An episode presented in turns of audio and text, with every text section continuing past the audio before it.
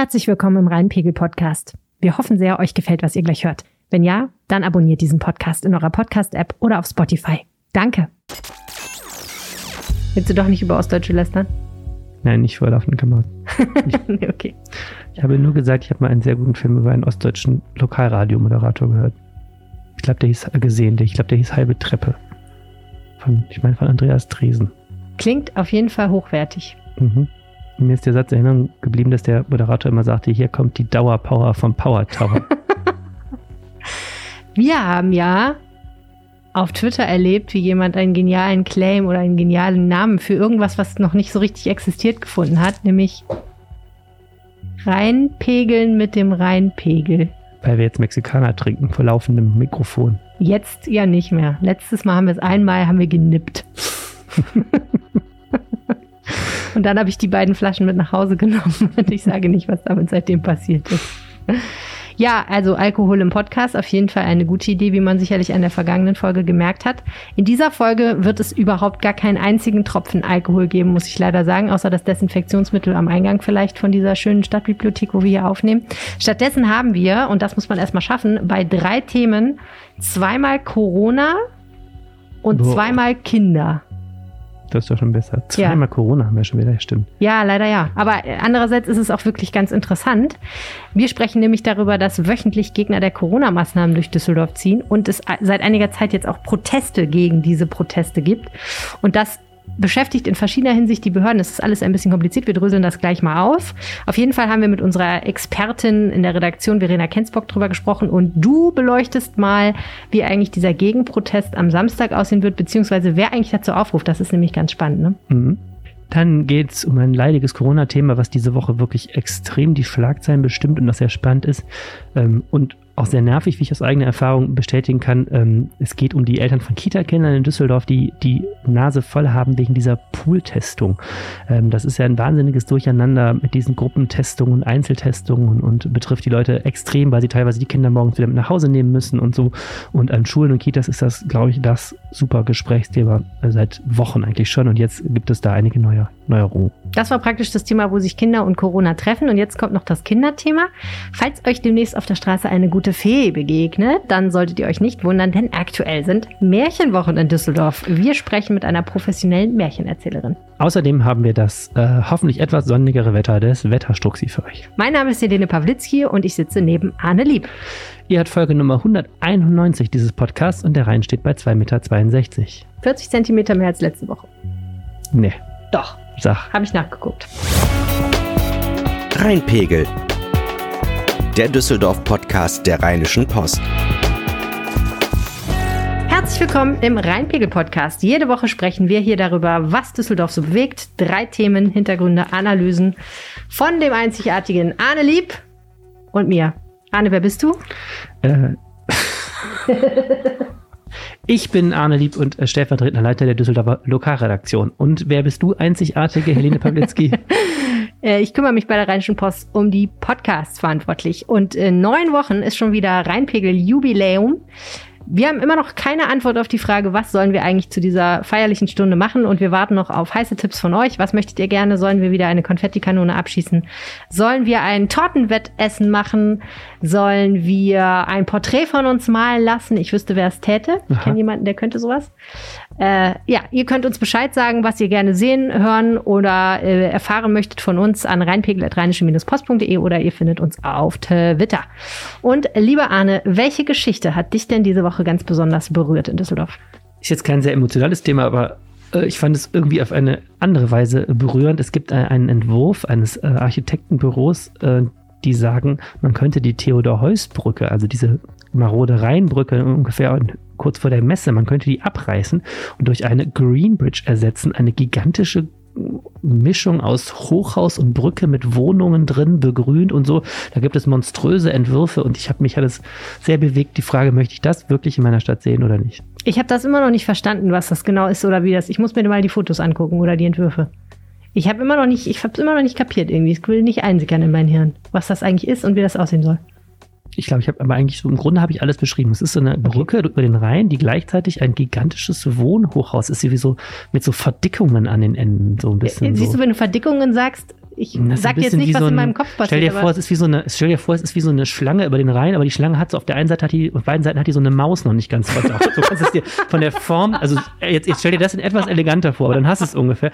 Und da würden dann Menschen drin wohnen über dem Rhein. Im Grunde, es wäre natürlich alles total nachhaltig und grün. Ähm, aber was spricht dagegen? Das hört sich doch eigentlich kannst irgendwie wahrscheinlich dann auch irgendwie den Müll einfach in den Rhein kippen über durch so ein Fenster Ach, oder so. Ich weiß nicht, was man da sich Vorteil hat, wenn man direkt einen Rheinblick. Äh, an. Ja, auf jeden Fall direkt auf jeden Fall eine Fl- Frischluftschneise ist immer gute Luft bestimmt im Fenster da. Ne? Wenn dann die Tsunami-Welle kommt, weil der Asteroid einschlägt, dann sitzt man direkt, hat man einen Front Row Seat. Also mega crazy. Was hat dich denn bewegt diese Woche? Mich hat ehrlich gesagt äh, etwas bewegt, was gar nicht berichterstatterisch äh, mit, mit Berichterstattung zu tun hat. Mich bewegt seit mehreren Wochen die Frage, wo ich eigentlich meinen Morgen verbringen soll. Zu Hause kann ich nicht bleiben. Aus äh, familiären Gründen. äh, die Bibliothek macht erst um 9 Uhr auf. Ich würde aber gerne eigentlich etwas früher anfangen zu arbeiten. Also bin ich immer auf der Suche nach einem Café, in dem ich äh, frühstücken kann. Für nicht allzu teures Geld nach Möglichkeit, weil das geht ja auch ins Geld, wenn man es jeden Morgen macht.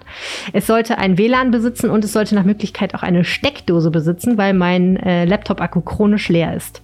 Und das ist gar nicht so einfach zu finden in der Gegend, in der ich unterwegs bin. Es wäre natürlich auch schön, wenn es nicht weit weg wäre von der Stadtbibliothek, in die ich mich dann irgendwann später bewegen würde, damit ich nicht den ganzen Tag in diesem Café sitzen muss. Also gar nicht so einfach. Ich hatte ein sehr schönes türkisches Restaurant ausgeguckt, wo man exzellent frühstücken kann, muss man sagen. Äh, leider haben die jetzt irgendwie aus irgendwelchen Gründen alle Steckdosen entfernt, die Was vorher denn, vorhanden waren. was ist ja mit dem McDonalds im Hauptbahnhof? Kannst du McMuffin essen? Die haben bestimmt im WLAN, haben die bestimmt eine Steckdose und ist nicht so überteuer. Also, ich war im Backshop ähm, gegenüber vom Hauptbahnhof und äh, das ist, ähm, würde ich sagen, ungefähr die gleiche Liga. Ähm, Ach, das Hatte- war das, als du anriefst und sagst, Ja. ich bin im Backshop, es ist furchtbar, ich erinnere mich ja. Furchtbar habe ich nicht gesagt, aber ich habe gesagt, Arne, du ahnst nicht, was hier abgeht. Ja, und oder so, das ja. war auch wirklich so. Neben mir am Tisch saß einer, äh, der hatte seine Füße auf den Tisch gepackt, schaute aus dem Fenster, hatte ein Schlachtfeld auf seinem Tablett. Man trägt ja da das Ja. Gebäck auf Tabletts äh, mit sich herum. Äh, ein Schlachtfeld angerichtet. Also er hatte das komplett zerpflückt. Und in unregelmäßigen Abständen brach er in hysterisches Kichern aus. Das ging eine Stunde lang so. Aber hat er telefoniert oder einfach? Nein, nein, nein, er guckte aus dem Fenster. Irgendwas er, draußen muss ihn tierisch erheitert haben. Er schaute auf den Bahnhofsvorplatz. Ähm, man muss sagen, es ist da eigentlich ganz schön eingerichtet. Es gibt dort mm, eine Steckdose, die ich dann gefunden habe, immerhin. Und es gibt ein WLAN. Äh, der Nachteil ist, die Steckdose ist auch da, wo der, ähm, wo der Lautsprecher ist, der einem äh, Popmusik wahlweise, äh, aber wechselhaft, we wechselweise mit äh, Werbespots vom Backshop in den Nacken bläst, die einem über die neuesten Snack-Angebote, übrigens alles limitierte Snack-Angebote, äh, in den Nacken sterben. Ne? bläst. Ja, ich meine, so ist das. Äh, aber ich, äh, der Artikel, wo man am besten rund um den Hauptbahnhof frühstücken kann morgens, ist in Arbeit, kann ich dazu nur sagen. Das bewegt mich sehr. So, jetzt kommen wir aber mal runter von meinen persönlichen Problemen und hin zu den Problemen der Welt. Ähm, und wir müssen das jetzt mal kurz auseinanderdröseln. Also, es gibt regelmäßige Demos von Menschen, die die Corona-Maßnahmen ablehnen. Ja, Für Zwecke dieses Podcasts nennen wir sie Corona-Demos. tun wir. Sie ne selbst nennen die ja gerne Spaziergänge. Ähm, ich habe schon einmal in diesem Podcast gesagt, ähm, es wird da auch behauptet in dieser Szene, dass er etwas anderes. Natürlich, wenn sich Menschen mit einem politischen Anliegen in Deutschland versammeln, ist das A vom Grundgesetz natürlich erstmal gedeckt und gut, weil es eine Form ist, äh, die Meinungsfreiheit zu leben und natürlich B eine politische Demonstration, egal ob man das Spaziergang nennt oder was auch immer. Im Januar wollte die Stadt eine solche Demonstration verbieten. Das wurde ihr dann wiederum vom Gericht verboten, das gesagt hat, nein, das dürft ihr nicht. Und dazu läuft gerade während wir hier sitzen am Donnerstagvormittag und diesen Podcast aufzeichnen, ein Prozess vor dem Verwaltungsgericht, den unsere liebe Kollegin Verena Kensbock aktuell besucht. Und bevor sie das tat, habe ich mich mit ihr vor dem Gerichtsgebäude getroffen und sie erstens zu dieser Sache befragt und zweitens auch gleich gefragt nach einer zweiten Sache, zu der sie recherchiert hat, nämlich gegen Demonstranten, gegen besagte Corona-Demos, also Anwohner, denen das nicht passt, dass diese Corona-Demo regelmäßig in ihrem Viertel vorbeizieht, haben am vergangenen Samstag protestiert und eine Anzeige kassiert und ich habe sie gefragt, warum das so war. Aber zuerst haben wir über den Prozess geredet. Hi Verena, schön, dass du da bist. Hallo Helene. Du bist ja nicht freiwillig hier, sondern beruflich, ne? Das also stimmt. Auch freiwillig, aber auch nicht privat. Das stimmt, ist beruflich, aber ich bin trotzdem sehr gespannt auf den Prozess heute und deshalb auch ein bisschen freiwillig. Bist du auch immer so ein bisschen aufgeregt, wenn es ins Gericht geht? Komischerweise ja. Ich finde, das ist immer so ganz, ähm, ganz komischer Prozess, da reinzugehen, sich einmal checken zu lassen und es ist irgendwie sehr ehrwürdig. Ja, und irgendwie auch immer, immer so ein bisschen feierlich, ne? Ja, das stimmt. Das Ja. geht mir auch so. Immer so ein bisschen Nervosität ist immer dabei. Genau. Und ehrlich gesagt, ich bin ja auch immer so ein bisschen, dass ich mir denke, wenn die wüssten. Nein, natürlich nicht. Ich habe ja keine Straftaten begangen, aber trotzdem ist es für mich immer so ein bisschen so, oh, der lange Arm der Justiz schlingt sich um mich. Ähm, wir sind aber heute gar nicht am Strafgericht, sondern am Verwaltungsgericht. Es geht um die Corona-Demos. Was wird heute hier entschieden? Es geht um einen Rechtsstreit zwischen der Stadt Düsseldorf und einem Anmelder von einer Corona-Demo, die am 8. Januar stattgefunden hat. Die Stadt hatte versucht, diese Demo zu untersagen, beziehungsweise den Aufzug zu untersagen und das in eine stehende Kundgebung umzuwandeln. Und ist Stehende Kundgebung heißt am Johannes-Rau-Platz stehen und sich was anhören eigentlich, ne? Genau, oder alternativ auch auf der Rheinwiese. Das macht die Polizei manchmal gerne, weil da ein bisschen mehr Platz ist für so viele Menschen.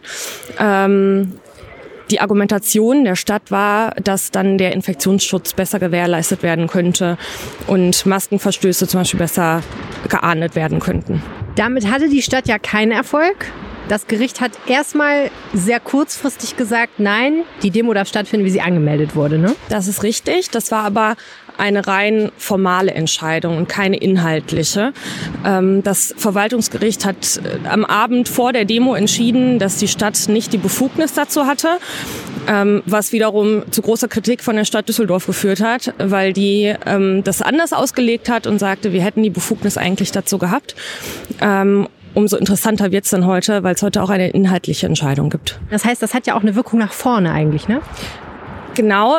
Es geht zum einen darum, dürfen Sie das verbieten oder, oder hätten Sie es verbieten dürfen oder nicht. Ähm, und es geht natürlich auch darum, die Frage, wie viel wiegt der Infektionsschutz im Vergleich ähm, zum Versammlungsrecht. Ähm, das ist ja das, wie auch die Stadt argumentiert hat. Sie hat gesagt, wir wollen das ähm, argumentieren mit dem Recht auf Leben und dem Recht auf Gesundheit. Ähm, und die Veranstalter wollten eben ihr Versammlungsrecht durchsetzen. Insofern ist das auch eine interessante Entscheidung rechtlich, was das, was, wie Infektionsschutz da abgewogen wird. Ähm, mittlerweile hat sich allerdings wohl die Lage geändert und ähm, die Stadt darf jetzt nach aktueller Corona-Schutzverordnung sowieso keine Demos mehr untersagen. Also es ist eher eine rückwirkende Entscheidung. Verstehe. Ist ja eigentlich auch, wenn man sich das überlegt, ein bisschen absurd, ne? dass die Stadt sagt, wir wollen nicht, dass Menschen zusammenkommen und so auf diese Art und Weise demonstrieren, weil sie sich dann vielleicht gegenseitig anstecken. Und das sind aber die gleichen Menschen, die sagen, eigentlich uns doch egal, wenn wir uns anstecken. So schlimm ist Corona nicht oft, ne? Das ist richtig, das ist auf jeden Fall absurd, aber das ist ja genau die, die Krux, in der Stadt und Polizei ohnehin mit diesen Demos stecken, ähm, die jeden Montag und jeden Samstag durch Düsseldorf ziehen, teilweise zu Tausenden ähm, und oft eben auch ohne Maske. Ähm, ich glaube, es ist ein, eine große Gratwanderung, da auch die Verstöße zu ahnden ähm, und gleichzeitig deeskalierend unterwegs zu sein. Also man schützt eigentlich Leute, die gar nicht geschützt werden wollen vor sich selber. Das ist ja nicht die, der einzige Zusammenhang, in, in dem es juristische Verfahren im weitesten Sinne gibt, im Zusammenhang mit äh, Corona und Demonstrationen. Es hat auch Anzeigen gegeben gegen, Demo gegen Demonstranten, die sich also gegen die gegen Corona-Maßnahmen gerichteten Demos auf die Straße gestellt haben. Kannst du uns da erklären, was dahinter steckt? Genau, die Anwohner ähm, mobilisieren sich gegenseitig so ein bisschen seit zwei Wochen. Ähm, es sind vor allem Anwohner so aus Unterbilk, Ecke Fürstenwall, die dann auf die Straße gehen mit Plakaten, Musik, Trillerpfeifen und einfach ihren Unmut mit den Argumenten der Demonstranten da sichtbar und hörbar machen wollen. Ähm, in der ersten Woche dieser Demo, als sie das relativ groß gemacht haben, ähm, gab es bereits auch eine Anzeige von der Polizei, allerdings gegen Unbekannt. Ähm, in der vergangenen Woche hat die Polizei dann ein bisschen härter durchgegriffen und ähm, Versammlungsleiter herausgepickt aus diesen Anwohnern, die dort standen und gegen die Anzeigen geschrieben ähm, wegen Verstoßes gegen das Versammlungsgesetz, weil sie eigentlich diese Demos hätten anmelden müssen. Auch wieder verrückt eigentlich, ne? Also da zieht eine große Demo vorbei, okay, die war angemeldet und dann stehen da so ein paar, ich weiß gar nicht, wie viele Leute, warst du dabei? Hast du gesehen, wie viele Leute das waren? Weißt du das? Es waren mehrere Gruppen, wohl teilweise so 30 Leute, 50 Leute, so um die Größenordnung. Okay. Klingt natürlich schon ein, nach einer größeren Menschenansammlung in Corona-Zeiten. Und gegen die gibt's jetzt Anzeigen, weil sie sich eben hätten anmelden müssen. Gibt's da schon Reaktionen von denen, die dort sich versammeln oder von denen, die dazu aufrufen, sich zu versammeln? Zum Beispiel ja das ähm, Bündnis Düsseldorf stellt sich quer, was auch immer wieder sagt, macht das, macht das, macht das. Die Ver die Anwohner waren wirklich extrem verärgert und sehr verwundert über diese Anzeigen, weil sie sagten, dass die Kommunikation mit den Beamten vor Ort, mit der Polizei eigentlich sehr gut war und ähm, diese Anzeigen dann relativ plötzlich im Laufe des Tages kamen. Sie hatten dann noch versucht, die Demo noch spontan anzumelden. Ähm, das hatte dann auf die Anzeige aber trotzdem keine Auswirkungen mehr. Ähm, was die halt besonders ärgert, ist, dass viele Maskenverstöße nicht geahndet werden. Die Jetzt bei den Demonstranten. Genau, bei den, bei den Corona-Demonstranten. Ähm, dieser Gegenprotest jetzt aber eine Strafanzeige zur Folge hatte. Das können viele nicht nachvollziehen. Ähm, die Polizei argumentiert da allein mit dem Recht. Die sagen, wir müssen, wenn wir das eine Straftat sehen, müssen wir das ahnden und können da nicht wegschauen. Ähm, die Maskenverstöße hingegen sind Ordnungswidrigkeiten. Dafür ist originär das Ordnungsamt zuständig. Und das ist ohnehin so ein ähm, Streitpunkt zwischen Stadt und Polizei, den sie sich immer ein bisschen hin und her schieben, wer dafür verantwortlich ist und wer tatsächlich ahndet. Wir haben im Rheinpegel-Podcast ja auch schon drüber gesprochen, dass das auch ein bisschen einfach eine Frage der Situation und der Verhältnismäßigkeit ist. Wenn du, weiß ich auch nicht, 1000, 2000, 3000, 50.000 Leute äh, auf der Straße hast, die halt sich weigern, Masken zu tragen, dann kannst du dir natürlich überlegen, äh, schreibe ich jetzt für jeden Einzelnen eine Ordnungswidrigkeit auf bringt das was, kann ich das überhaupt leisten? So, in, in, in welcher Mannstärke müsste ich eigentlich dann daneben stehen, um das zu tun? Und die andere Seite ist dann natürlich, wenn da 30 oder 50 Leute stehen, die da nicht stehen sollten, weil sie die Demo nicht angemeldet haben, dann geht das natürlich relativ schnell, so eine Anzeige zu fertigen. Also schwierige Sache wird sicherlich nicht äh, das Ende dieser Diskussion sein. Am einfachsten wäre es ja wahrscheinlich für die Anwohner, die äh, zum Gegenprotest sich versammeln, das tatsächlich anzumelden. Haben die das vor? Ja, das wollen sie auf jeden Fall machen.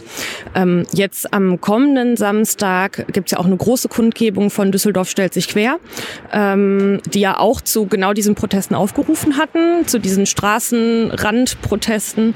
Ähm, die sind angemeldet, das sollte kein Problem sein und auch die Anwohner haben schon gesagt, dass sie in den kommenden Wochen ähm, das auf dem offiziellen Wege machen wollen. So, jetzt ist es gleich Viertel vor zehn. Du musst ins Gericht. Vielen herzlichen Dank, Verena. Dankeschön. Und mittlerweile haben wir auch eine Nachricht von unserer Kollegin Verena aus dem Gericht bekommen. Die Kammer des Verwaltungsgerichts hat entschieden, dass die Stadt Düsseldorf den Corona-Demonstrationszug am 8. Januar nicht hätte untersagen dürfen, weil dafür keine triftigen Gründe vorgelegen haben. So hätte die Stadt eine Gefahrenprognose aufstellen und nachweisen müssen, dass tatsächlich ein erhöhtes Infektionsrisiko besteht, wenn sich die Masse durch die Stadt bewegt im Vergleich zu einer stehenden Kundgebung. Da fehlten zum Beispiel Zahlen zu Verstößen gegen die Maskenpflicht bei vorherigen Demos. Ähm, so kam das Gericht zu dem Schluss, dass die Begründung, ähm, eine stehende Kundgebung könnte man besser kontrollieren als einen Aufzug, alle künftigen Corona-Demos verhindern würde. Und das hat sie als nicht verhältnismäßig gewertet. Also, so viel nun zu den aktuellen Dingen. Jetzt kommen wir zu dir, Arne Lieb. Diesen Samstag, am 5. Februar, soll es ja auch wieder einen größeren Protest gegen die Querdenker und vor allem aber, glaube ich, gegen die Rechten geben, die diese Corona-Demos ja leider auch unterwandern. Ist das korrekt? Äh, na, in zwei Dingen ist das nicht korrekt. Na super. Ähm, erstens ähm, beschweren sich diese äh, Corona-Demonstranten immer, dass sie keine Querdenker seien. Diese Szene ist ja auch so etwas fragmentiert, deswegen nennen wir sie lieber Corona-Demonstration. Mhm. Und zweitens ist es nicht so ganz richtig zu sagen, soll es erneut einen großen Protest geben. Es ist jetzt etwas anders, es ist jetzt wirklich eine Gegendemonstration okay. angemeldet. Es soll also, eigentlich das erste Mal einen großen Protest geben, vorher war ja, das dezentral. Ein, genau, darauf wollte ich hinaus, es ist ein viel größerer Aufruf und es gibt einen eigenen Treffpunkt, jetzt 15 Uhr auf dem Corneliusplatz, da ähm, wo die Eisbahn bis vor kurzem stand an der Kö. Und da ist wirklich jetzt schon ähm, die Ansage, dass es eine richtige Demonstration geben soll, plus immer noch diesen Protest am Straßenrand, wo Anwohnerinnen und Anwohner diesen Demonstranten die rote Karte zeigen sollen. Ja. Und ähm, dieser Protest also diese Demonstration auf dem Corneliusplatz ist angemeldet, das wird gleich noch wichtig, von Düsseldorf stellt sich quer. Mhm. Das ist ein Zusammenschluss der linken Szene. Äh, einer Sprecher ist Oliver Ungaro, der hier so eine, ja, seit Jahren eigentlich eine bekannte Figur der äh, linken, ziemlich linken Szene ist, kann man sagen. Und ähm, das ist also auch vom Aufruf her eine dezidiert linke Demonstration, die sich nicht nur gegen diese Demonstrationen der Corona also Corona-Spaziergänge richtet ähm, und insbesondere richtet gegen den starken rechten Einfluss, den diese Demonstrationen haben, sondern auch generell gegen die Corona-Politik, aber diesmal so aus linker Perspektive. Und das ist eben das, was da am äh, Samstag eigentlich stattfinden sollte und soll auf dem Corneliusplatz. Okay, also Düsseldorf stellt sich quer, habe ich verstanden. Das sind aber nicht die einzigen, glaube ich, die dazu aufrufen. Genau es gab eben erst diesen linken Aufruf und äh, Düsseldorf stellt sich quer, steckt natürlich da schon länger drin, weil die eben sehr gut auch mobilisieren hier immer gegen rechte Demonstrationen äh, aus dem linken Spektrum raus. Ähm, also sehr, sehr gut. Insofern ist es eine sehr äh, etablierte Struktur, kann man sagen. Ne? Ähm, und jetzt ist aber was passiert in den letzten Wochen, ähm, was sehr interessant ist, nämlich, dass es erstmals auch wirklich eine sehr breite Front auch aus der gesellschaftlichen Mitte gegen diese Demonstrationen gibt. Man hatte ja lange das Gefühl, finde ich, so über Wochen, die du sahst immer diese Bilder und man hat das Gefühl, die laufen so durch eine menschenleere Stadt. Ne? Es mhm. war ja auch noch echt mehr Lockdown jetzt vor ein paar Wochen. Dann sahst du immer diese Spaziergänge, die teilweise auch um, relativ wild abliefen hier in Düsseldorf. Ähm, und du hattest das Gefühl, dass ja an die Polizei, sonst ist da niemand, weil alle anderen sitzen irgendwie zu Hause. Und das erzeugt ja auch so ein bisschen den Eindruck, dass das hier eine irgendwie eine unwidersprochene Demonstration ist. Mhm. So, und das Ganze hat ja auch damit zu tun, dass eben momentan es sehr schwer ist, Gegendemonstrationen anzumelden. Wir haben ja eben gehört, dass ähm, auch ein Streitpunkt bei diesen Corona-Spaziergängen ist, äh, dass dort die äh, Corona-Schutzmaßnahmen nicht eingehalten werden. Und vor diesem Problem stehen natürlich auch Gegendemonstranten. Ja, die ja die Schutzmaßnahmen in der Regel einhalten so. wollen und dann aber sagen, eigentlich ist eine Demonstration, wo sich ein Haufen Leute auf nicht unbedingt engem, aber doch auf Raum zusammenfinden, gar nicht so, ein, so eine ideale Form Genau, und das war, das war eben bis letzte Woche der Standpunkt der, ich sage mal, bürgerlichen Mitte in Düsseldorf. Es gibt in Düsseldorf ein Netzwerk, ähm, das wird immer aktiv, wenn größere rechte Aufmärsche ähm, anstehen. Das nennt sich Düsseldorfer Appell. Mhm. Das ist eine sehr etablierte Struktur. 1991 ist es gegründet. Damals, Anfang der 90er, gab es ja auch ein, ein, sehr starkes Erstarken der, von, von Neonazis, so klassischen. Und dieser Düsseldorfer Appell ist deshalb interessant, weil er ein sehr breiter Zusammenschluss ist. Also den Vorsitz hat momentan der evangelische Superintendent die Stellvertreterin ist die DGB-Vorsitzende. Dann weißt du ungefähr schon, was die, ja. was die für eine gesellschaftliche Breite haben. Da sind alle demokratischen Parteien drin. Ich glaube, meine Linkspartei habe ich jetzt nicht gesehen da.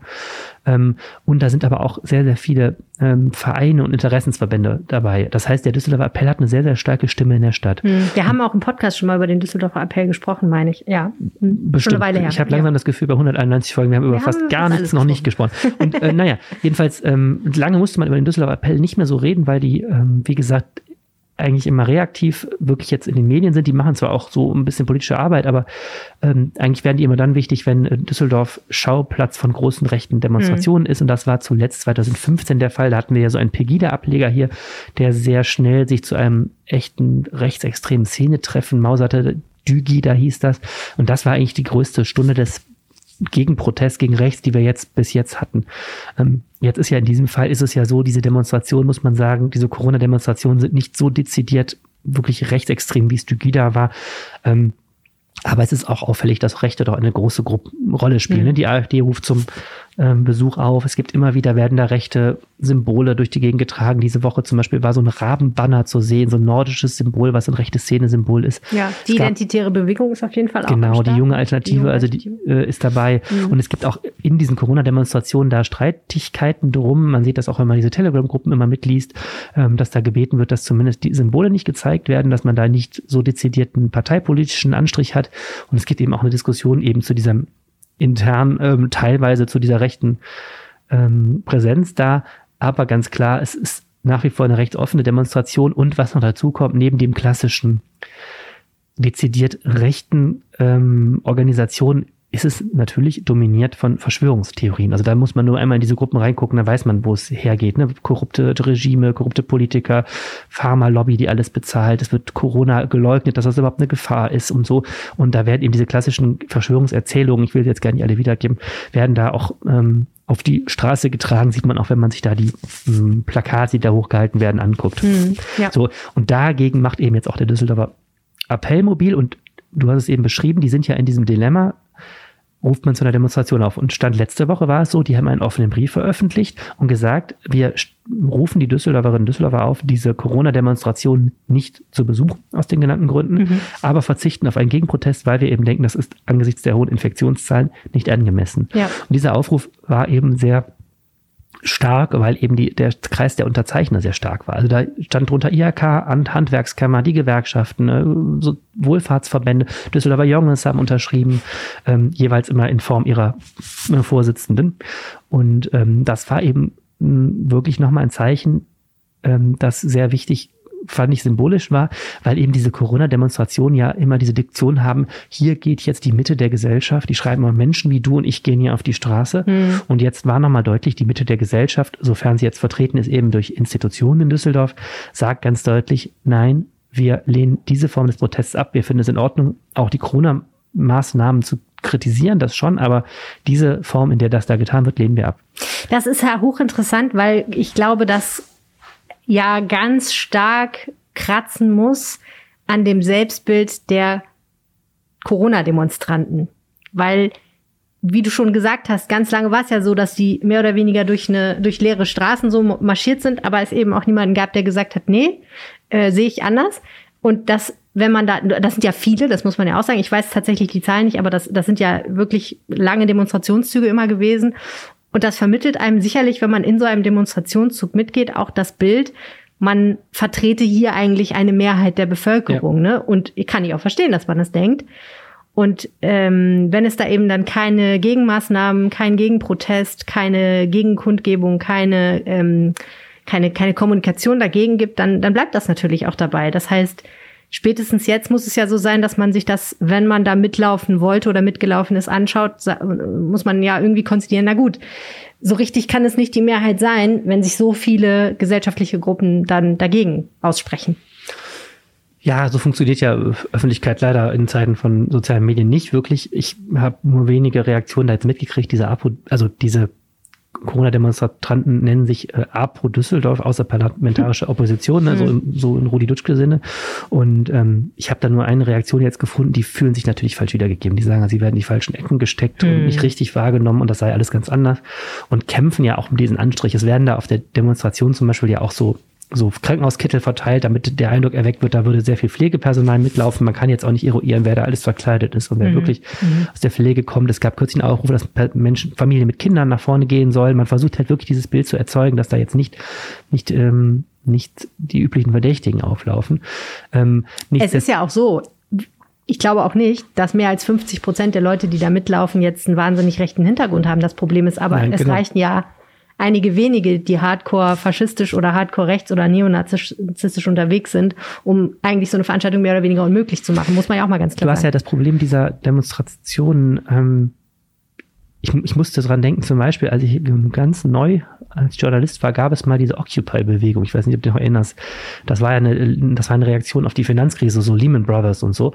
Und ähm, und die haben ja in Düsseldorf auch mal auf dem Martin-Luther-Platz äh, so ein Camp aufgebaut und den im Grunde besetzt. Und Echt? die waren ja auch so, mh, die, und die waren ja auch so basisdemokratisch organisiert. Das sind die 99 Prozent, ne? Ja, genau. Mhm. Und das mhm. war eben dasselbe, ja, ne? Auch diese Behauptung, jetzt kommen, aber damals ging es halt gegen das Großkapital, aber jetzt kommen die Leute mal, die einfachen Leute. Und es war genau dieselbe Geschichte. Du hast einen gemeinsamen Feind. Ähm, aber dann doch, so länger das ging, du hast ja äh, sehr wenig Gemeinsamkeiten. Das ja. ist das Problem, an dem diese Corona-Demonstrationen ja auch kranken. Ähm, es schießen sich alle ein auf die ähm, irgendwie auf die Corona-Maßnahmen und auf die Impfung und vor allem auf die Impfpflicht, ne, die ja zu Recht auch völlig äh, kontrovers diskutiert wird. Aber du hast dann ganz schnell auch eben Leute, die sehr umstürzerische äh, Rhetorik da haben, die direkt gleich das ganze System beseitigen wollen. Du hast eben diese Verschwörungserzählungen, die ja sehr stark auch bei Corona sind. Und du hast halt eine ja unglaublich äh, heterogene Mischung ja. da ganz schnell. Und dann ist immer die Frage, wer setzt sich da durch? Und das Problem, wenn du nicht nach rechts die, die Klappen schließt, natürlich sind die rechte Gruppen auch sehr gut organisiert, mhm. dann hast du natürlich sehr schnell einen Anstrich da drin, ähm, der da zum Problem wird. Selbst wenn jetzt nicht einzelne Teilnehmer dann naiv, finde ich, naiv sagen, äh, ja, die laufen ja nur mit, weil wir dasselbe Ziel haben. Aber mhm. man muss halt dann auch genauer fragen, was ist eigentlich die, was ist eigentlich die äh, politische Heimat dieser, dieser Proteste und wogegen grenzt man sich ab und was will man eigentlich? Und ich ja. glaube, sonst, äh, wenn du, wenn du gegen rechts nicht da zumachst, hast du das Problem immer. Und das, Mhm. das wird jetzt diesen Corona-Spaziergängen, glaube ich, da auch zum Verhängnis. Ist denn das auch genau der Grund, warum es beim Düsseldorfer Appell ein kleines Umdenken gegeben hat, in dem, wozu Sie jetzt letztlich aufrufen? Das Umdenken hat es nicht beim Düsseldorfer Appell gegeben, sondern äh, dieser offene Brief ist veröffentlicht worden letzte Woche und da, wie gesagt, wurde noch auf eine Präsenzdemonstration verzichtet. Ähm, jetzt wurde aber weiter geredet, denn ähm, erstens, diese Spaziergänge haben einen relativ großen Zulauf inzwischen. Man kann sie eigentlich nicht sozusagen ignorieren, ähm, weil es ja wirklich 5000 Leute oder sowas dahin gehen in Düsseldorf. Sofern man sowas immer schätzen kann. Ne? Das ist ja immer ein bisschen, gibt ja immer unterschiedliche Meinungen dazu. Ähm, und du hast eben natürlich auch starke Bilder, die da erzeugt werden. Wenn da keiner oder kaum jemand demonstriert, dann hat man ja eben dieses Gefühl, da die einen kommen auf die Straße und die anderen gibt nicht, die Gegenposition. So, und deswegen ist jetzt das Umdenken plötzlich zu sagen, na gut, wir äh, machen doch eine Präsenz. Demonstration. Ich habe eben gesagt, das Bündnis Düsseldorf stellt sich quer, hatte sowieso schon aufgerufen. Also die hätten in jedem Fall Präsenz ähm, demonstriert. Aber jetzt gibt es einen Aufruf seit Dienstag, und zwar aller Stadtrats Bundestagsparteien bis auf die AfD. Ah. Also, und das ist nämlich wirklich etwas ziemlich Außergewöhnliches, dabei sind einerseits die Parteien, bei denen es relativ naheliegend war, dass sie dabei sind, nämlich die SPD und die, die Grünen und die, die Linkspartei, die auch kein Problem haben, damit sich mit Düsseldorf stellt sich quer auf, ähm, auf eine Bühne zu stellen. Die FDP ist bei sowas ähm, auch äh, eher leicht äh, ähm, mehr zu gewinnen. Interessant ist, dass die CDU auch mit draufsteht, weil Hm. die natürlich ähm, schnell ein Problem mit ihrer Basis kriegen, wenn sie sich zusammen mit linken und auch linksradikalen Gruppen hinstellen. Ne? Ähm, interessanterweise schießt die AfD in ihrer Reaktion darauf auch direkt auf die CDU, weil die natürlich merken, das ist, das ist vielleicht das, der wackeligste Baustein da. Ja. Naja, jedenfalls, und interessant ist eben, dass CDU und Linkspartei zusammen auf diesen Aufruf gegangen sind. Das ist in, auch in beide Richtungen Ja. ähm, ungewöhnlich. Auch die Linkspartei höre, ich musste da länger diskutieren. Die hätten natürlich von der Formulierung das Ganze dann etwas mehr in Richtung Düsseldorf stellt sich quer gerne gehabt. Ja. Ähm, der Kompromiss ist jetzt, dass da steht, die rufen auf zum Protest, alle Parteien zusammen, die demokratischen Parteien, so nennen die sich, ähm, aber die sagen, geht zu Düsseldorf, stellt sich quer, also die Corneliusplatz-Demonstration, oder wer das nicht will, stellt sich an den Straßenrand und zeigt die rote Mhm. Karte. So ist eben auch ein Ausweg für Leute, die sagen, ich habe jetzt keinen Bock mit dem ähm, habe jetzt keinen Bock mit irgendwelchen linken Organisationen da, weil ich das jetzt nicht teile und ich möchte nicht in den Ruch geraten, da jetzt zu sein, Ja. aber trotzdem Protest gegen diese Corona-Demonstration. Ja. So, und das erzeugt natürlich nochmal ein, ist natürlich ein sehr, sehr starkes Signal. Dieses Mhm. breite gesellschaftliche Bündnis. Ähm, und was da in dem Aufruf steht, ist eben, ähm, jetzt wird eine stille Mehrheit laut. Mhm. Und während diese, dieser, da steht äh, Tross aus Impfgegnern, Verschwörungstheoretikern und Rechten, der würde eben eine kleine radikale Minderheit repräsentieren, die die Gesellschaft spalten will. Also da Mhm. ist ganz klar nochmal der Anspruch, ganz klar zu sagen, wir sind die Mitte. Hm. Und das ist eben was, was natürlich diese Demonstrationen in ihrer Diktion äh, schwer trifft, weil das ist genau die Gegenbehauptung jetzt zu dem ist, was die sagen. Ja, hochinteressant. Also da finden sich Leute zusammen, die sich sonst nicht mit der Kneifzange eigentlich anfassen würden. Ähm, Ja, wobei man eben eine Sache noch sagen muss, in Düsseldorf gibt es, und das ist etwas, was ich äh, im Laufe der Jahre erst wirklich verstanden und geschätzt, schätzen zu lernen begonnen habe, gibt es eine sehr gute Struktur der Zusammenarbeit. Also ich Mhm. glaube, es ist nicht in jeder anderen Stadt möglich, dass man so gut miteinander redet, dass man sich anruft, auch zwischen Mhm. CDU und Linkspartei sogar, wenn es, wenn es der, natürlich gibt es Momente, da, da halten die sich gegenseitig für vollkommen bekloppt, aber ähm, wenn es hart auf hart kommt, ist es so, dass diese breiten gesellschaftlichen Zusammenschlüsse durch diesen Düsseldorfer Appell zum Beispiel hier in Düsseldorf sehr gut zu, zustande kommen und auch sehr schnell. hm. Und das Zweite, wo man das hier hat, ist auch mit den Kirchen. Es gibt ja eine extrem gute Zusammenarbeit zwischen ähm, Christen, Juden und Muslimen, die auch ähm, bei solchen Sachen wie damals auch bei Dugida, die ja bewusst auch an Moschees vorbeigegangen sind, ähm, wirklich dazu führt, dass wir ganz schnell sehr breite Bündnisse haben gegen Rechtsextreme und wo man wirklich sich auch nicht auseinandertreiben lässt. Und das ist etwas, was unheimlich wichtig in, Hm. heut, heutzutage in so gespaltenen Zeiten wie unseren ist. Ja, absolut. So, jetzt kommt eine Schweigeminute für alle leidgeprüften Eltern in der Corona-Pandemie. Menschen da draußen, die ihr Kinder habt, die im Kita- oder schulfähigen Alter seid, ihr habt sehr, sehr, sehr viel gelitten, würde ich sagen. Ihr musstet äh, arbeiten, während eure Kinder auf euch rumgekraxelt sind. Ihr musstet äh, krank feiern. Äh, darf man ja sozusagen keinen Kinderkrankentage einreichen, weil eure Kinder nicht in die Kita oder in die Schule durften. Ich glaube, Und- beschulen musstet ihr sie. Ihr musstet sie beschulen. Euer Nervenkostüm ist sicherlich ähm, eher so, so eine schöne, löchrige Häkelweste mittlerweile. Und ähm, wir fühlen, also ich muss sagen, fühle tierisch mit euch. Ähm, Und jetzt äh, kam noch ein weiteres Problem hinzu. Und es hat also was mit Testen zu tun für ähm, Kita-Kinder, wenn ich das richtig verstanden habe. Die berühmten Pool-Tests sind Stein des Anstoßes. Ähm, das wissen ja mittlerweile fast alle Menschen, auch die, die keine Kinder haben. Aber äh, es wird ja ähm, in Kitas zum Beispiel in Düsseldorf nicht jedes Kind einzeln immer durchgetestet, sondern alle geben zusammen ihre Tests, schmeißen die sozusagen alle in einen Büdel. Der wird dann abgeschickt ans Labor. Das Labor macht sozusagen eine Probe fertig, testet, ob da irgendwo Corona drin rumschwimmt. Und wenn ja, dann wird nochmal geguckt, welches Kind hatte denn nun Corona und welches Kind ist nicht infiziert. Das klingt ja erstmal ganz effizient, aber hat einige Pferdefüße, Ahne, ne? Genau. Man, das System kennt natürlich auch äh, Eltern von Schulkindern. Dort ist es ja seit letzter Woche so, dass dann diese Einzeltests nicht mehr per PCR gemacht werden, sondern ähm, per Schnelltests. Das ist auch eine Sache, die so sehr, sehr viel Protest gegen die Schulministerin äh, geführt hat, haben wir letzte Woche aber drüber geredet. Ähm, jetzt ist es so, ähm, die Kitas sind ja kommunale Sache, deswegen ist es ein Düsseldorfer Thema. Ähm, und da war man auch sehr stolz im Dezember, dass man auch mit diesen äh, Pooltests begonnen hat. Also zweimal die Woche werden diese Gruppen, jede Gruppe einzeln mit so einem Speicheltest ähm, überprüft und dann wird das, wie du beschrieben hast, losgeschickt. Jetzt ist das Problem anfangs, als ähm, in den seligen De Dezemberzeiten war irgendwie drei Prozent der Pools positiv. Inzwischen nähern wir uns den 20 Prozent. Oh. Halt, äh, dann kann man ja ausrechnen, bei den Infektionszahlen ähm, ist halt jetzt so ungefähr jeder fünfte Test positiv. Jetzt kannst du ausrechnen, bei zwei Tests die Woche ist die Wahrscheinlichkeit, dass deine Gruppe mal dabei ist, sehr, sehr hoch.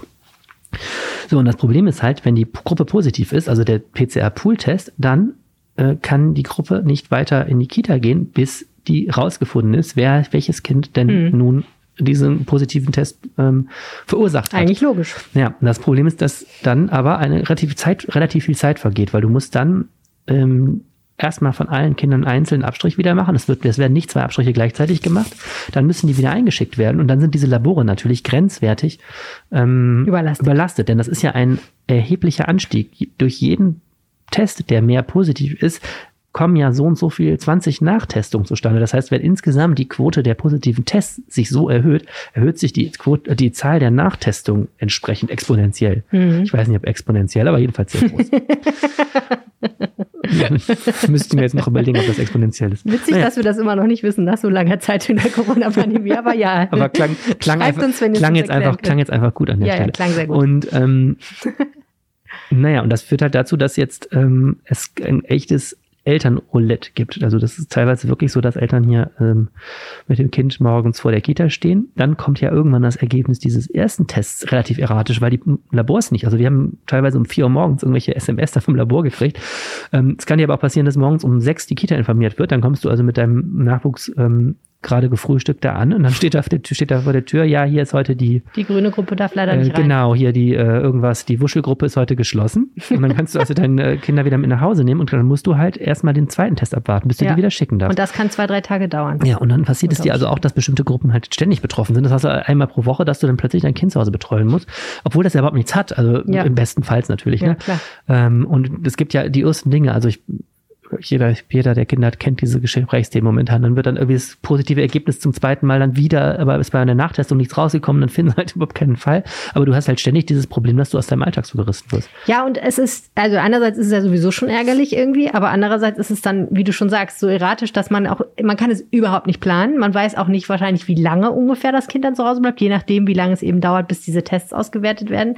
Ja, stelle ich mir eine relativ quälende Situation vor und das führte auch dazu, dass sich etliche Eltern äh, jetzt bitter bitterlich beschwert. Genau, ich meine, die Stimmungslage ist sowieso äh, insgesamt mm, gesamtgesellschaftlich nicht besonders positiv momentan. Wir alle merken im Freundeskreis, dass Corona näher rückt.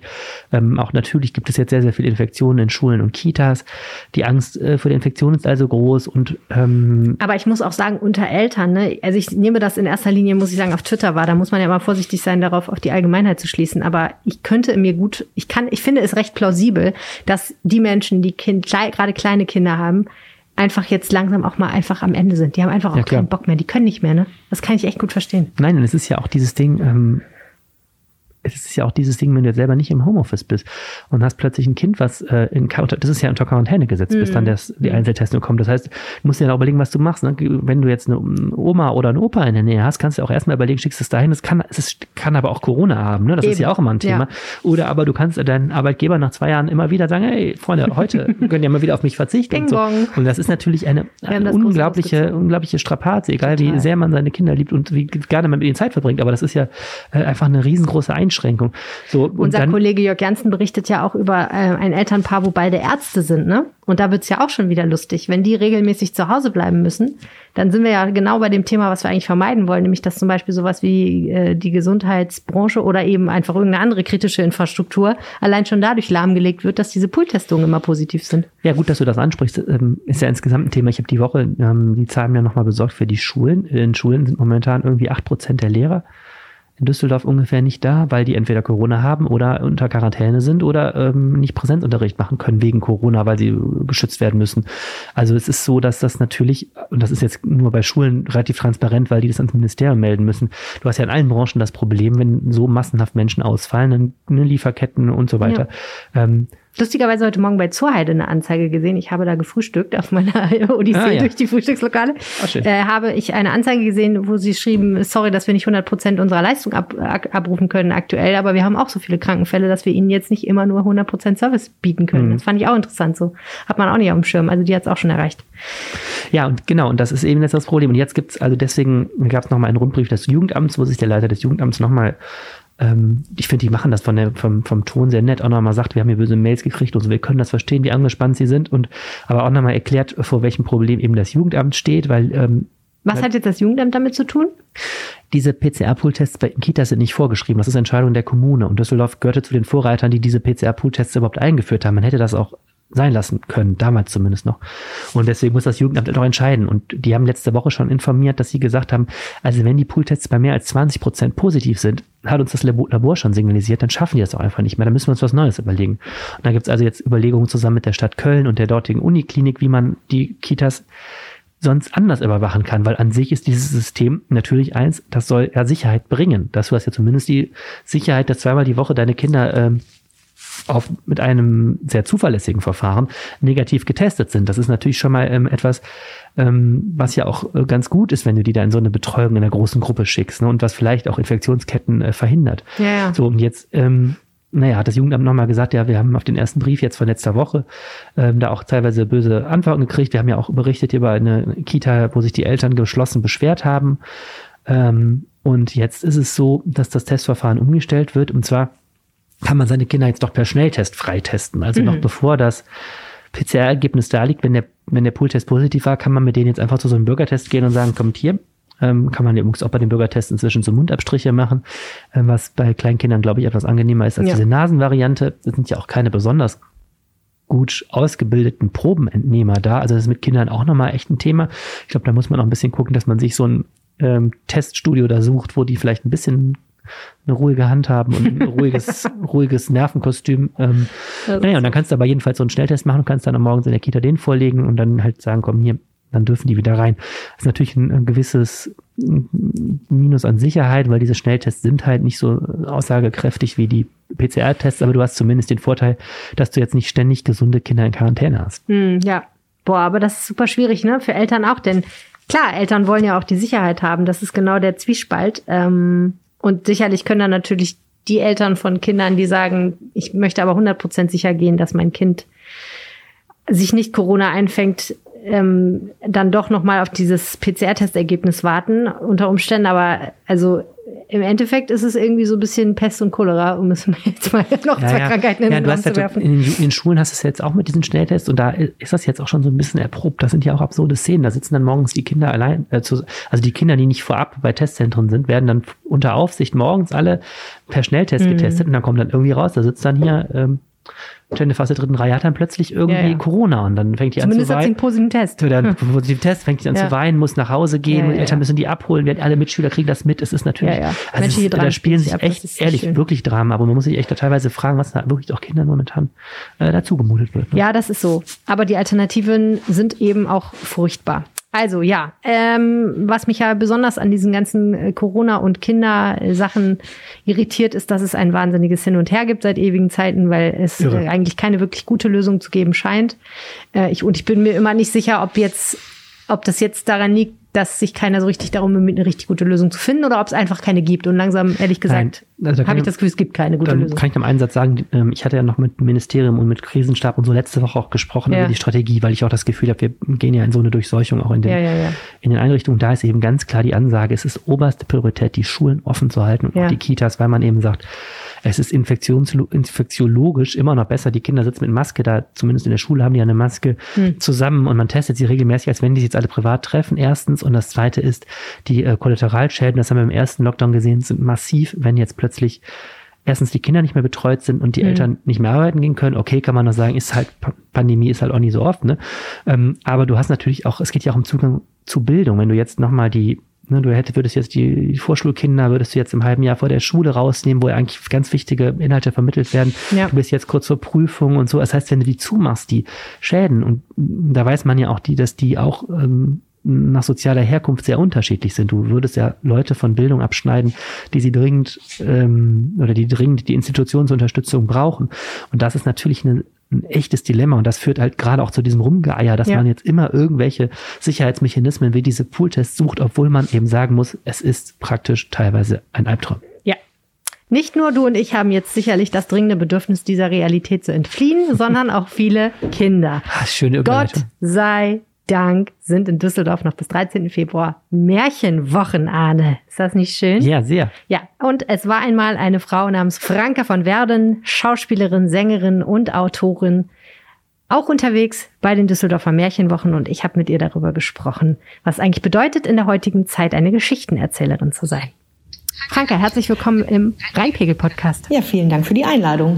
Was ist dein Lieblingsmärchen? Das finde ich total schwierig und das äh, schwankt auch eigentlich immer je nachdem, mit welchem Stoff ich mich gerade beschäftige. Ähm, mal sind es die Bremer Stadtmusikanten. Ähm, letztes Jahr war es, das Schlaraffenland, weil ich da auch ein ah. Hörspiel gemacht habe. Für die letzten ja, da, Märchenwochen. Da sind die Details so schön, ne? Ja, das ist, das ist total verrückt, wenn man das Original sich so äh, durchliest. Und ähm, äh, ich habe das natürlich so ein bisschen in, in, ins Hier und Jetzt transportieren wollen für das Hörspiel. Ähm, und auch vor dem Hintergrund, dass äh, diese, diese Faulheit, die da ja auch so zelebriert wird, ne? dass man da ja gar nichts machen muss und man wird immer dick und dicker heutzutage ja eher nicht so das Ideal ist. Und äh, das habe ich dann damals äh, mit meinem Kollegen äh, ein bisschen umgeschrieben tatsächlich, dass die Kinder, mhm. die ins Schlaraffenland äh, kommen, das eher als negativ bewerten, dass die Leute dann nur essen und faul sind und dann auch wieder gehen wollen. genau. Es ist eigentlich die Horrorvorstellung jedes Kindes von Weihnachten, oder? Dass die Erwachsenen irgendwie keine Geschenke aufmachen, sondern stattdessen da auf ihren Stühlen sitzen, sich vollstopfen und dann hinterher dick auf die die Couch rollen. Ja, ich glaube, als Kind fand ich das tatsächlich auch nicht so spannend, aber heutzutage kann ich es verstehen. Also für mich ist natürlich auch bei Weihnachten, äh, dass äh, die Geschenke wurden vom guten Essen abgelöst tatsächlich, aber natürlich ja, auch, genau. auch jetzt nicht so bis, bis zum Platzen, aber ja, es ist halt, ähm, die Prioritäten liegen, glaube ich, einfach da anders als, ja, als Kind. ja. Wobei ich ehrlich sagen muss, dieser äh, Wall aus Brei hat mich schon interessiert. Ich habe mir dann so Milchreis vorgestellt, den ich sehr gerne gegessen habe. Und das fand ich dann schon sehr, sehr attraktiv, diese Vorstellung, mich da durchwühlen zu müssen. Ja, aber ich habe auch damals schon als Kind gedacht, oh mein Gott, also äh, wie soll man das schaffen? Ich hatte immer wirklich im Hintergrund, boah, mir wäre die ganze Zeit schlecht, mir wäre so schlecht. Echt? Aber, nee, die Sorge hatte ich nie. Boah, komisch, ja. Das ich immer eine gute Vorstellung. Ja, aber so äh, schaut, man, schaut man unterschiedlich auf diese Geschichten. Was aber sich durchzieht, ist einfach, ähm, dass jeder diese Märchen und Geschichten kennt und dass die auch heute noch erzählt werden, wenn auch vielleicht in einer etwas anderen Form. Warum ist das denn so, dass Kinder, die heute ja alle möglichen Dinge zu ihrer Ablenkung und Zerstreuung zur Verfügung haben, trotzdem immer noch gerne eigentlich Geschichten hören? Ich glaube, das ist so was ganz Ursprüngliches, ne? weil ich denke mir so, im, in erster Linie sind es ja wahrscheinlich die, die, die Eltern, die eigenen Eltern, die damit anfangen, also im Idealfall Geschichten zu erzählen. Und das hat natürlich dann sofort auch ähm, ja, was damit zu tun, wer es erzählt und wie. Und wenn das die Stimme der eigenen Mutter oder des eigenen Vaters ist, äh, die dann am Bett sitzt und, und äh, da ist, glaube ich, fast egal, was erzählt wird. Ne? Also ich glaube, das ist so ganz am Anfang das, was sich dann so einprägt. Äh, da hat jemand gerade äh, kümmert sich gerade jemand um mich und erzählt mir was und, und ist nur für mich da.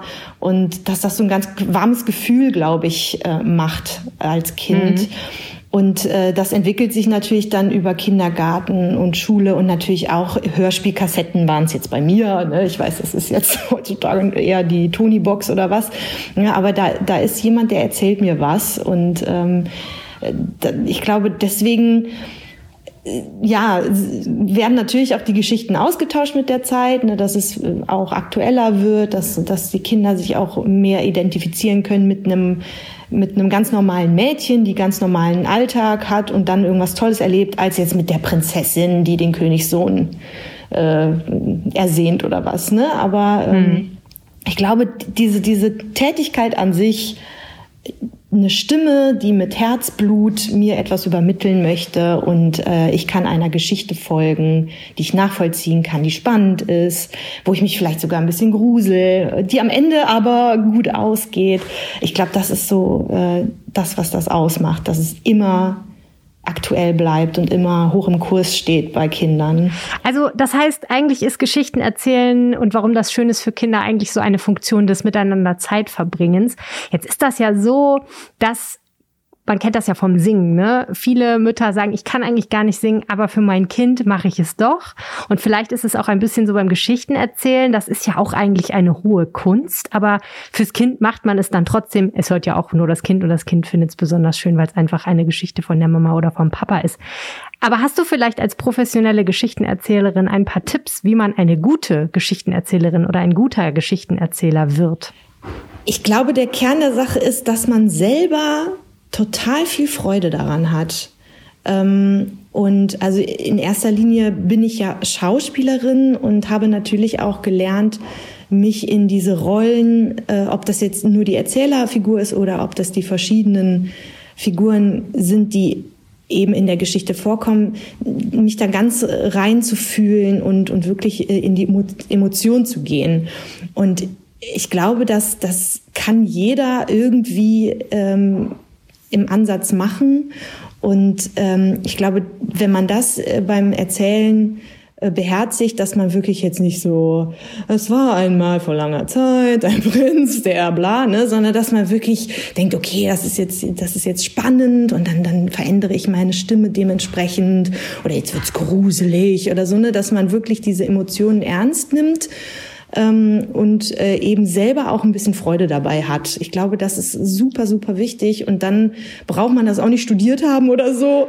Ähm, ja, das, das geht, glaube ich, relativ schnell, dass man da ähm, ja die Kinder erreicht. Du verbindest ja Geschichten erzählen und Musik. Ähm, mir fällt dazu spontan Peter und der Wolf ein, dass ich als Kind ehrlich gesagt ganz furchtbar fand, weil mir das so rückblickend betrachtet einfach viel zu krass war, glaube ich. Es war mir viel zu intensiv.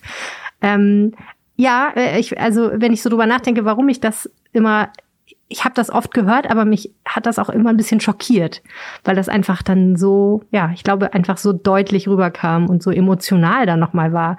Also eine ganz starke Form. Ähm, was genau präsentierst du bei den Märchenwochen? Ja, ganz so, ganz so dramatisch äh, untermale ich meine Geschichten nicht über Peter und der Wolf. Da ist es ja wirklich äh, sehr durch die klassischen Instrumente natürlich auch Wahnsinn, wie man da die die äh, Stimmung einfangen kann. Wir, äh, also mein äh, Kollege Tim Steiner und ich, also er begleitet mich an der Gitarre, ähm, wir versuchen doch eher da ja, etwas leichter ähm, Musik zu machen. Also wir haben ganz viele eigene Songs mitgebracht, die wir äh, im Zusammenhang auch mit äh, Kindertheater äh, komponiert haben oder auch Kollegen von uns komponiert haben, äh, wo es viel darum geht, dass Kinder eventuell auch mitklatschen können oder auch mitsingen können irgendwann, weil sich der Refrain mhm. wiederholt und sehr eingängig ist. ähm, und äh, sind alles sehr versöhnliche Songs, sag ich mal, die, die Spaß machen und ähm, die eher ein ähm, etwas höheres Tempo auch haben und weniger getragen und, und äh, es, wird, es wird auch nicht gruselig, es ist, ähm, weil unsere Zielgruppe sind ja auch wirklich die ganz Kleinen, also in der Kita mhm. und äh, da gehen wir eher auf, auf äh, ja, so ein bisschen zum Mittrampeln und Jubeln und ähm, natürlich haben wir auch den einen oder anderen bekannten Song eingepackt, äh, ne, weil äh, das, äh, glaube ich, kennt mittlerweile jedes Kind. Äh, ich lass los oder nee, wie heißt er denn? Also Let It Go auf Deutsch, äh, lass jetzt los aus ich weiß Frozen. Das gar nicht, genau. Aber ja, klar, das kennt Frozen kennt kennt wirklich jedes Kind und das ist auch ganz, ja. immer noch ganz hoch im Kurs. Und äh, das haben wir zum Beispiel auch dabei, so ein, zwei, drei Disney-Songs, Hakuna Matata aus König der Löwen und so. Ähm, ja. ja, also wir wollen eher so ein bisschen die, die gute Laune anregen und das mitmachen als den Grusel oder was Peter und der Wolf eher so äh, übermittelt hat. Okay. Ja. Märchenwochen mit Franka von Werden unter anderem. Wer mehr dazu wissen will, der kann auf die Seite der Stadt schauen. Dort findet man alles dazu und die, den Link dazu packen wir euch auch in die Show Notes. Vielen Dank, Franka. Sehr gerne. Vielen Dank. Und jetzt haben wir noch das Wetter vom Wetterstruxi für euch. Dieses Wochenende hat so viel zu bieten und es gibt so viel zu berichten, dass ich gar nicht so richtig weiß, wo ich anfangen soll. Und damit grüße ich euch ganz herzlich zum Wochenendwetter. Also, wir hatten ja am Freitag am Abend eine Kaltfront mit Sturmböen gehabt, die zumindest mal so ein bisschen Vorbote das war, was uns am Sonntag erwarten wird. Wir fangen aber mit dem Samstag an. Der Samstag wird uns von Beginn an relativ freundliches Wetter bringen. Da können dann auch mal ein paar wolkenlose Momente dabei sein. Ab dem Nachmittag zieht es sich dann aber allerdings wieder zu und es ist dann auch weiterhin relativ windig, aber trocken. Temperaturen liegen morgens bei 3, nachmittags bei 7 Grad. Und dann kommt der Sonntag. Der Sonntag wird uns von morgens Beginn Regen bringen. Dabei wird es so wahrscheinlich rund um die Mittagszeit zum einen und um die Abendzeit zum anderen auch mal kräftig regnen können. Wir werden uns so auf etwa 20 Liter pro Quadratmeter einstellen müssen. Das ist also relativ viel. Dazu ist es relativ windig bis stürmisch. Wir werden so rund um die erste Phase, wenn es dann mal richtig regnerisch wird, beziehungsweise der, wenn der Regen richtig zunehmen wird, ähm, zumindest mal so Sturmböen rund um 70, 80 Kilometer pro Stunde bekommen. Es wird dann nochmal ein zweiter ähm, stärkerer Effekt geben rund um die Abendzeit, wo dann auch nochmal so bis zu 70 Kilometer pro Stunde möglich sind. Dazu sei noch erwähnt, für alle die, die sich nicht in unserer schönen Stadt aufhalten, sondern im Süden der Republik unterwegs sind, da sind Orkanböen bis 130 Kilometer pro Stunde möglich aufgrund des Leitplankeneffektes mit der, mit den Alpen. Da ist dann ähm, extreme Vorsicht geboten. Gucken wir noch kurz auf die neue Woche. Ach, Quatsch, bevor wir auf zur neuen Woche kommen, noch schnell die Temperaturen logischerweise. Denn diese liegen nämlich am Sonntag bei etwa 7 bis 8 Grad. Und jetzt blicken wir noch kurz auf die neue Woche die wird nicht relativ viele Änderungen bringen. Der Wind lässt zwar so ein bisschen nach, aber zumindest bleibt uns der Niederschlag immer wieder erhalten. Die Temperaturen steigen bis Mittwoch auf bis zu 12 Grad an, gehen danach wieder deutlich zurück und vielleicht blicken wir dann in Richtung nächstes Wochenende wieder in die in Frostbereich. Das gucken wir uns aber dann nächste Woche Freitag in Ruhe gemeinsam an. In diesem Sinne, euch ein schönes Wochenende und wir hören uns nächste Woche wieder. Ciao, ciao. Das war der Rheinpegel für diese Woche. Wir wünschen euch alles Gute, ein schönes Wochenende und hören uns nächste Woche. So sieht's aus. Bis dann. Tschüss. Mehr im Netz. Alle Nachrichten aus der Landeshauptstadt findet ihr auf rp-online.de/slash